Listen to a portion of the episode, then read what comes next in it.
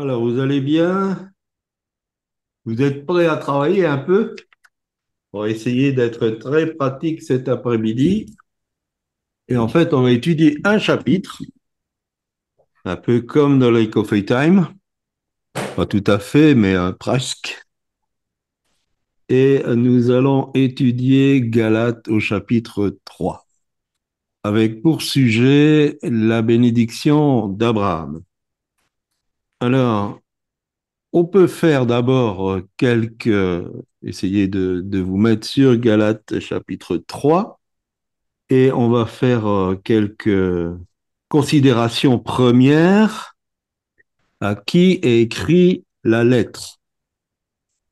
Je vous écoute et je note. Si vous n'avez pas la moyenne, vous ne pourrez pas revenir la semaine prochaine. Alors, à qui est écrit la lettre que je viens de citer C'est- la lettre à qui? C'est la lettre aux Galates, non? Voilà, c'est la lettre aux Galates, évidemment. Bon, un point. Pas de question piège. Olivier, Olivier, Olivier Un m'a point. dit c'est une question piège. Alors, qui étaient les Galates? Bon, ça, c'est pas sûr que vous le sachiez. En fait, les Galates habitaient dans la Turquie actuelle, qui était la Galatie. On ne sait pas si c'était la Galatie du Sud. Dans ce cas-là, ce seraient les villes que Paul avait évangélisées avec euh, Barnabas, donc Icône, Derbe, Lystre, et ainsi de suite, ou c'était la Galatie du Nord, parce que Paul y est retourné seul, enfin avec son équipe, mais sans Barnabas, un peu plus tard. Les Galates, ça, va nous faire plaisir, c'était des Gaulois. Et en fait, Galate, c'est la contracture de gallo-grec. Et euh, ces Gaulois étaient venus de, des bords de la mer Atlantique pour s'installer là, et ils s'étaient installés avec euh, les Grecs. C'était euh, des êtres sympathiques, accueillants, chaleureux, hospitaliers, mais comme ceux d'aujourd'hui, ils étaient acariâtres, insoumis, et au niveau du gouvernement, ils posaient des problèmes. Donc c'était des râleurs déjà à l'époque. Et en fait, euh, pour eux, la patrie passait largement derrière euh, la famille. Donc voilà un peu nos Galates. Et qui a écrit la lettre? C'est quasi aussi simple. C'est l'apôtre Paul. Voilà, c'est l'apôtre Paul. Donc l'apôtre Paul qui était euh, leur, euh, leur père spirituel, puisqu'il va dire que c'est lui qui les a engendrés à l'évangile. Et ce qui nous intéresse, pourquoi leur écrit-il? Ça se trouve au verset premier, les premiers mots. parce qu'ils sont dépourvus de sens. Oui, voilà. Ô Galates insensés, qui vous a ensorcelé? C'est, disons, le, le verset clé du pourquoi de cette lettre. Qu'est-ce qui se passe? Eh bien, les Galates commencent à dévier. Ils commencent à abandonner l'évangile que Paul leur a euh, donné et donc, il se sent l'obligation, en tant que père spirituel, de réagir et rapidement. Galate est probablement la première épître de Paul. Et effectivement, on y trouve euh, des éléments qui vont être développés beaucoup plus tard dans l'épître aux Romains, qui est un peu comme le testament spirituel de Paul. Mais déjà, ressortent certains éléments qu'on va retrouver beaucoup plus approfondis dans euh, l'épître aux Romains. Et euh, la façon dont l'épître est écrite, on sent que c'était en quelque sorte dans l'urgence, parce qu'il y avait danger. Et quel était ce danger? Je vous demande de lire le verset 2. Verset Verset 2. 2. Voici Oui. ce... Oui, je peux? Voici seulement ce que je veux apprendre de vous. Est-ce par les œuvres de la loi que vous avez reçu l'Esprit ou par la prédication de la foi? Voilà. En fait, les Galates avaient reçu le Saint-Esprit, mais ils ne l'avaient pas reçu parce qu'ils avaient accompli la loi. Ils l'avaient reçu parce qu'ils avaient eu foi. Et donc, ils étaient en danger, on les avait euh, ensorcelés, on les avait envoûtés, c'est euh, vraiment le terme, avec d'autres enseignements qui voulaient les ramener maintenant dans la loi. Et le message était clair, si vous n'appliquez pas la loi, vous ne pouvez pas être sauvé. Et Paul va réagir énergiquement contre cet enseignement. Parce qu'il voit que les Galates s'égarent. Et au verset 3, si quelqu'un peut lire le verset 3. Je vais lire. Oui, vas-y, euh, William. Êtes-vous tellement dépourvu de sens?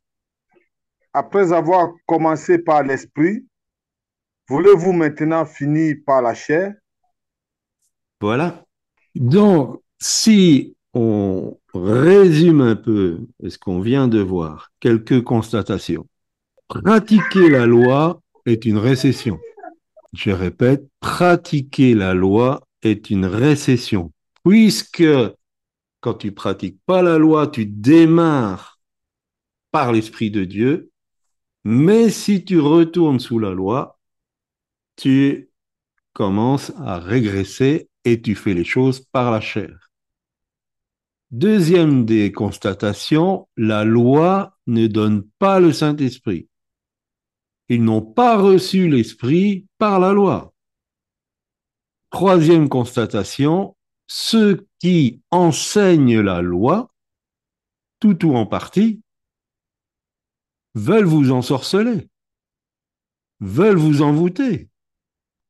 Et on sait très bien que les mots ensorceler font très aux sorcières et envoûter font euh, référence au fait que on vous enlève vos facultés. Et Paul enfin dit si on se laisse aller comme ça, on est un insensé. Donc la première constatation que j'aimerais qu'on tire, c'est que tous ceux qui enseignent la loi veulent enlever les bénéfices de l'évangile auquel vous avez cru par la foi. C'est la seule motivation.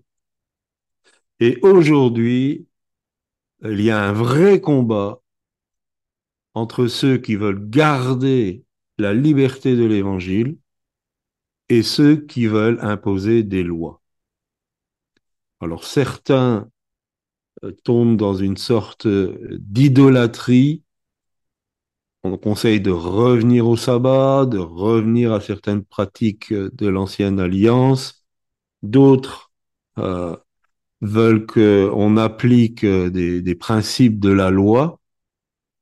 Mais tout ça, finalement, va vous enlever les bénéfices de l'évangile auquel vous avez cru par la foi. Ça va même vous enlever le bénéfice de l'esprit que vous avez reçu. Alors, pour en venir à la bénédiction d'Abraham, de ce fait, beaucoup d'enfants de Dieu vivent sous une malédiction. Beaucoup d'enfants de Dieu vivent sous une malédiction. Parce que la bénédiction d'Abraham ne s'obtient que par la foi. Le verset 11, si quelqu'un veut lire le verset 11. Je peux lire? Oui, vas-y Leïla. Et que nul ne soit justifié devant Dieu par la loi, cela est évident, puisqu'il est dit, le juste vivra par la foi. Donc c'est une évidence qu'on ne peut pas être justifié par la loi. C'est-à-dire que pour recevoir la bénédiction d'Abraham, il faut absolument qu'on soit justifié par la foi. Le Christ en devenant objet de malédiction pour nous, nous a délivrés de la malédiction de la loi. Le verset 17, et je vous le lis, Voici ce que je veux dire. Dieu avait établi un testament et avait promis de le maintenir. La loi, qui est survenue 430 ans plus tard, n'annule pas ce testament, ni ne supprime la promesse de Dieu. Qu'est-ce que ça veut dire? Ça veut dire que c'est la version français courant, donc c'est peut-être pour ça que vous la retrouvez pas de la même manière, mais c'est le verset 17. Ça veut dire que la bénédiction d'Abraham ne s'obtiendra jamais par la loi qui a été écrite 430 ans plus tard, mais elle s'obtient par la manifestation de la foi comme Abraham. La même foi. C'est ça qui nous fait entrer dans la bénédiction d'Abraham. Et quand on essaye d'une autre manière d'obtenir cette bénédiction, qui a été un testament, qui a été promis, et Paul va développer que Dieu, comme il ne pouvait pas jurer par quelqu'un de plus grand que lui, il a juré par lui-même. C'est-à-dire que si, par la foi, nous héritons de la bénédiction d'Abraham, ça veut dire que Dieu, n'étant pas un homme pour mentir, d'office va manifester cette bénédiction d'Abraham dans notre vie. Mais ça s'obtient par la foi. Si nous essayons de l'obtenir par quelque loi que ce soit, nous entrons dans la malédiction. Nous reprenons la malédiction que Christ a portée. Amen. Finalement, c'est un bon évangile. Je ne comprends pas pourquoi on peut laisser de côté ce bon évangile pour retomber dans les rudiments de la loi. Et pourtant, beaucoup, beaucoup, parce qu'ils ne savent pas leur héritage, vivent sous cette malédiction. Finalement, Dieu est quelqu'un qui bénit quand il a envie de bénir, qui bien souvent est là prêt à nous taper dessus dès qu'on fait un pas de travers, et beaucoup ont cette image de Dieu. Parce que le Dieu légaliste, c'est un Dieu dur. C'est un Dieu qui euh, donne des miettes. Or, notre Dieu n'est pas du tout comme ça. C'est quoi la bénédiction d'Abraham? Alors écoutez bien, j'espère que ça, ça va se graver dans votre esprit. La bénédiction d'Abraham est supérieure à un miracle. La bénédiction d'Abraham est supérieure à un miracle. Pourquoi? C'est être le miracle. Nous devenons le miracle. Ça, c'est la première des choses. La bénédiction d'Abraham, c'est plus qu'une prière exaucée. C'est être une réponse à la prière. Nous devenons la réponse de Dieu aux prières des autres. Et enfin, la bénédiction d'Abraham, c'est plus que la prospérité matérielle, c'est la prospérité de notre âme comme Jean le dira dans sa troisième épître à Gaius, je souhaite que tu prospères en toutes choses comme prospère l'état de ton âme. Et quoi de demander de plus en tant qu'être humain d'avoir une âme qui vit dans la prospérité?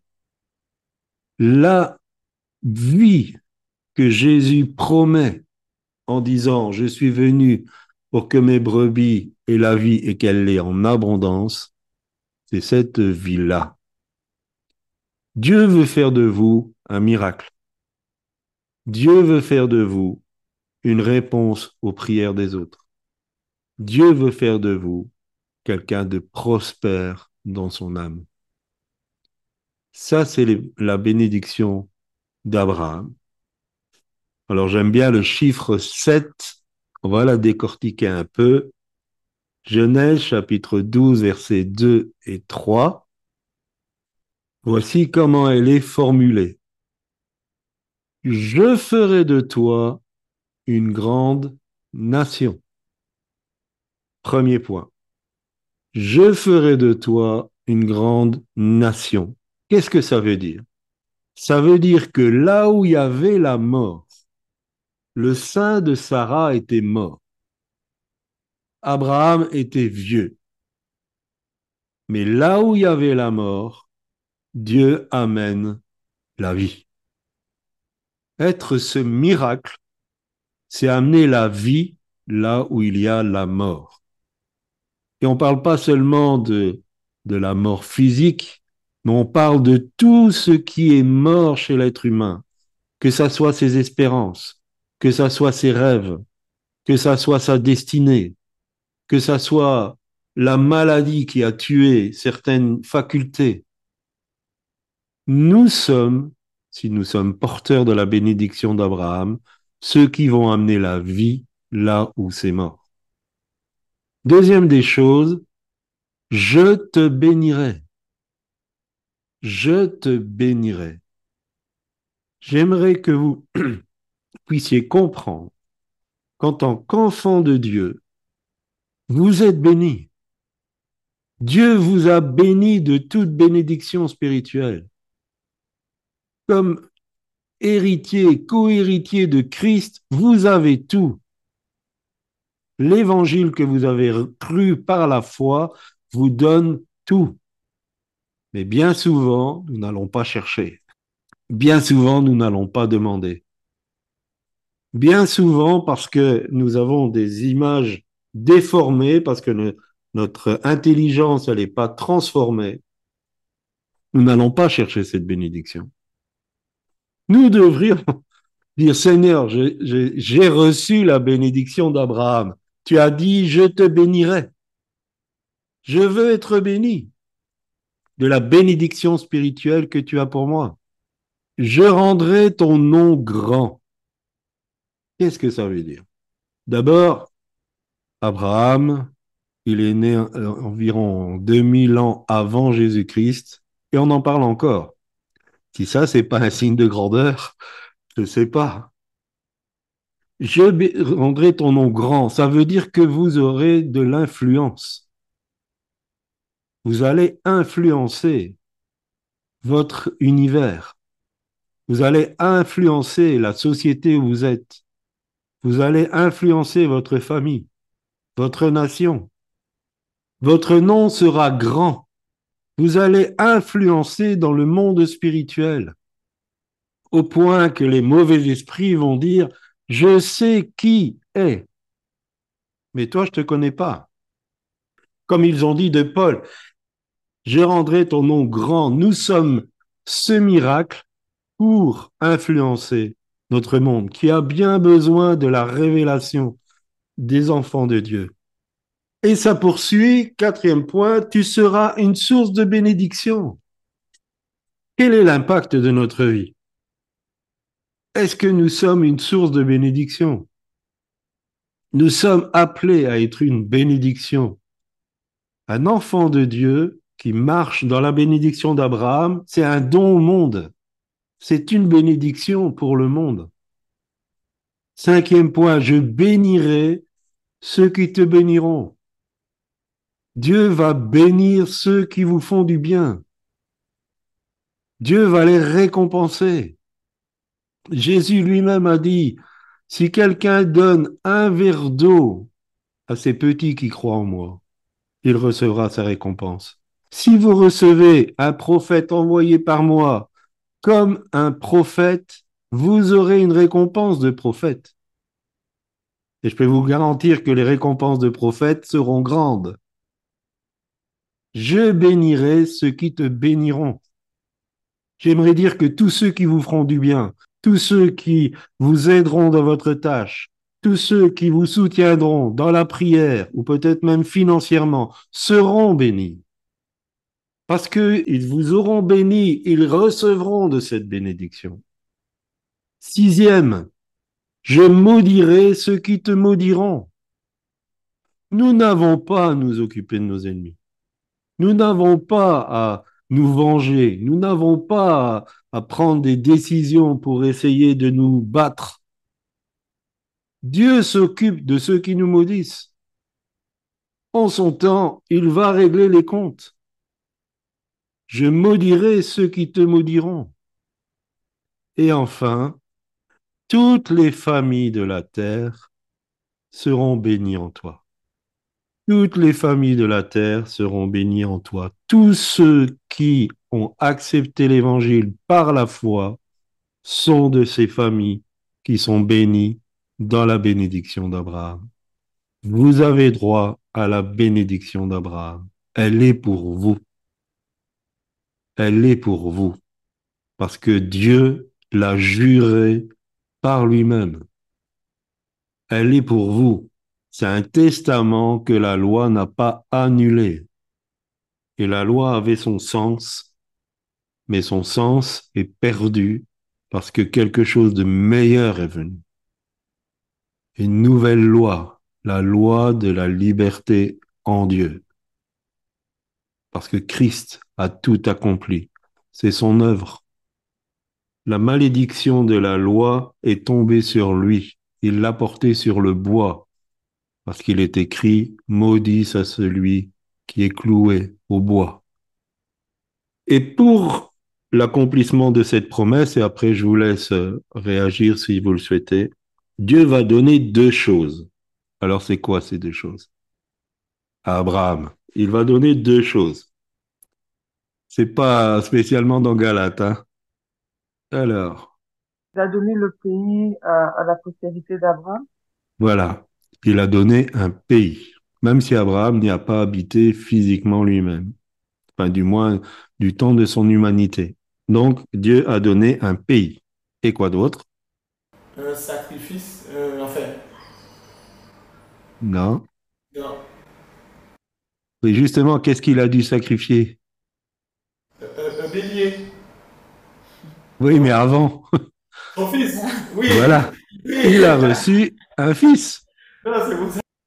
Disons que c'est difficile de devenir une nation, une grande nation, s'il n'y a pas de, au moins un successeur. Donc il a donné un pays et une descendance. Et on va voir ce que c'est. Est-ce que vous voulez réagir jusque-là? Est-ce que ça vous fait du bien? Si ça vous fait du bien, il faut le dire, parce que à part euh, sur la Guadeloupe, j'ai pas de caméra, donc je sais pas. Bon, merci Leïla.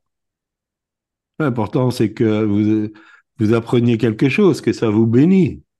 Mon but, c'est ça, notre but, ma pasteur Corinne et moi-même, c'est que vous soyez bénis, que ça vous fasse du bien, que ça vous fasse entrevoir euh, l'héritage que vous avez. Est-ce qu'il y a des réactions? Oui, Leïla. Je dis Amen. Amen. Alors, c'est quoi le pays et la descendance? En tant qu'enfant de Dieu, Dieu vous donne un territoire, selon votre capacité. Votre territoire, ça peut être euh, une maison, ça peut être un quartier, ça peut être une ville, ça peut être une nation, ça peut être des endroits spirituels, ça peut être une catégorie de personnes. Dieu vous les donne. J'aimerais dire que l'école des semailles a pour territoire l'enfance de Guadeloupe. C'est votre territoire. Nous avons un territoire. Notre territoire, c'est les eaux desséchées dans la maison de l'église. C'est notre territoire. Vous avez un endroit qui vous est donné. Et peut-être que vous y voyagez encore comme Abraham à visiter en long et en large le pays de Canaan, mais vous y mettez vos traces. Vous y mettez les traces de vos pas. vous y mettez l'odeur de Christ que vous portez. Peut-être que ce sera un autre qui va l'habiter pleinement et vous y mettez votre trace. Vous récupérez le territoire. Parce que Dieu vous le donne. Quoi qu'on en dise, et nous le disons, nous l'enseignons, le monde entier est sous le pouvoir du malin. Mais la terre appartient à Dieu. Et il donne la terre, le territoire à qui il veut. Personne ne pourra l'empêcher de ça. S'il vous donne un territoire, c'est à vous. Mais quelquefois, comme Caleb, faut dire Seigneur, donne-moi cette montagne. Et puis, il faut chasser les enfants d'Anak. Proclamer votre propriété sur le territoire que Dieu vous a donné. Proclamer, c'est le territoire que m'a donné. Je proclame que c'est à moi. Je proclame que je suis le propriétaire de cet endroit pour la gloire de Dieu. Proclamer, je prends l'exemple parce que c'est un bel exemple, l'école des semailles, nous sommes propriétaires de l'enfance de Guadeloupe. Nous allons l'amener dans la connaissance de Dieu. Nous allons l'amener dans la connaissance de l'évangile de Jésus-Christ. Nous allons amener ces enfants à une autre destinée qui leur est réservée par le diable proclamez que c'est votre territoire, là où vous êtes. Si vous êtes, euh, si comme Leïla, vous êtes en RDC, proclamez la RDC m'appartient. La ville de Kinshasa m'appartient. Et je vais l'amener dans les plans de Dieu. Douala, je vais l'amener dans les plans de Dieu. Yaoundé, ah, la ville du Bénin. Zut. Euh, Cotonou. Emmanuel, c'est Cotonou? Non, Paracou. Paracou, voilà. Colwezi, Colwezi, la Belgique. voilà. C'est votre territoire.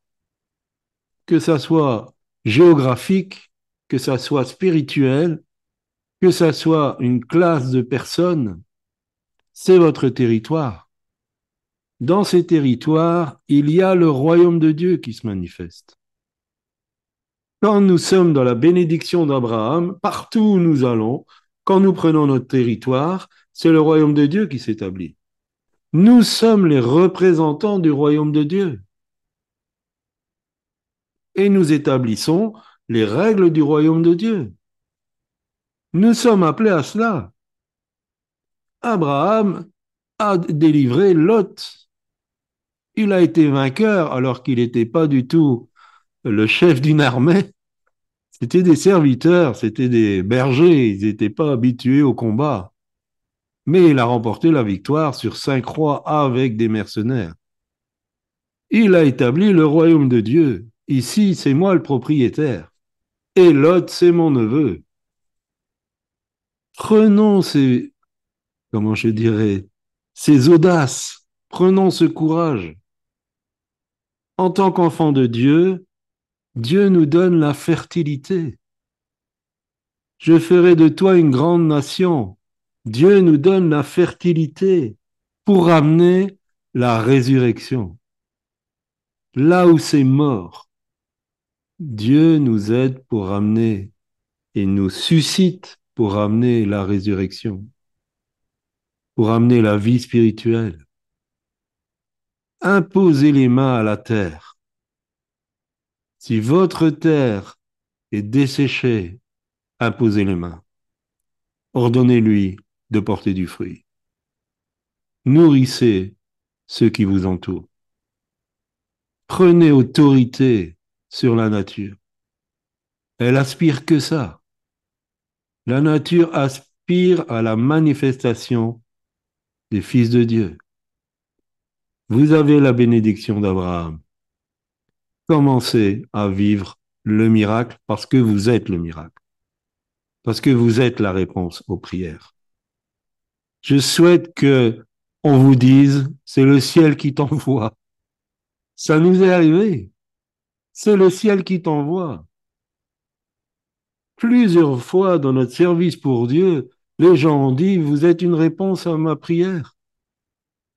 Certaines personnes sont en train de prier et puis vous avez une révélation. Vous êtes la réponse à cette prière. Alors bien sûr, la réponse vient de Dieu, mais vous me comprenez. Vous êtes le canal par qui Dieu va répondre à cette personne. Comprenons notre destinée. Nous ne sommes pas là pour nous débattre, à essayer de respecter une loi que personne n'a su respecter. Nous sommes là pour saisir pleinement quel est notre statut, parce que nous avons cru par la foi, parce que nous avons reçu le Saint-Esprit comme une garantie. Vous avez une marque. Je ne sais pas spirituellement si elle est sur le front, mais vous avez une marque. Fils d'Abraham. Fille d'Abraham. Ça se voit peut-être pas dans le miroir, mais elle est bien là. Vivons ce qu'Abraham a vécu. Lui qui va se tenir devant Dieu, qui va intercéder devant Dieu, lui qui va remporter des victoires alors qu'il n'était pas guerrier, lui qui va prospérer à tout niveau, lui qui va avoir un fils dans sa vieillesse, qui donnera naissance à une, grande nation et à plusieurs nations. Je vais conclure, je ne suis pas très long cet après-midi, mais pas besoin de non plus peut-être dire trop, trop. Essayez de retenir ça. La bénédiction d'Abraham est supérieure à un miracle. Vous êtes le miracle. La bénédiction d'Abraham est plus qu'une prière exaucée, c'est une réponse à la prière. La bénédiction d'Abraham, c'est plus que la prospérité matérielle, c'est la prospérité de l'âme. Et nous lisons dans notre Galate 3, les versets 26 à 29. Car vous êtes, et je pense que c'est encore dans la version français courant, car vous êtes tous enfants de Dieu par la foi, qui vous lie à Jésus-Christ.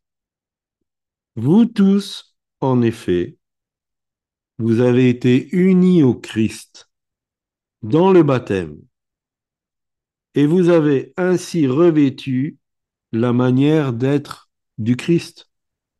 Il n'y a plus ni juif, ni païen, il n'y a plus ni esclave, ni citoyen libre, il n'y a plus ni homme, ni femme. En effet, vous êtes tous un, unis à Jésus-Christ. Si vous appartenez au Christ, vous êtes alors les descendants d'Abraham et vous recevez l'héritage que Dieu a promis. Si vous êtes en Christ, vous êtes les descendants d'Abraham et vous recevez l'héritage que Dieu a promis. Vous recevez la bénédiction d'Abraham. C'est votre droit, c'est votre lot. Et que le Seigneur bénisse sa parole et que nous puissions aller de l'avant avec euh, l'accomplissement de cette promesse dans notre vie. Seigneur, nous te louons, Seigneur. Nous louons Adonai, Seigneur. Merci, Seigneur, pour euh, la bénédiction dont tu nous as, euh, Seigneur, donné, Seigneur, que tu nous as donné, Seigneur. Seigneur, je prie pour que chacun, chacune d'entre nous, nous devenions des instruments de vie, Seigneur que nous communiquions ta vie là où tu nous as placés, Seigneur.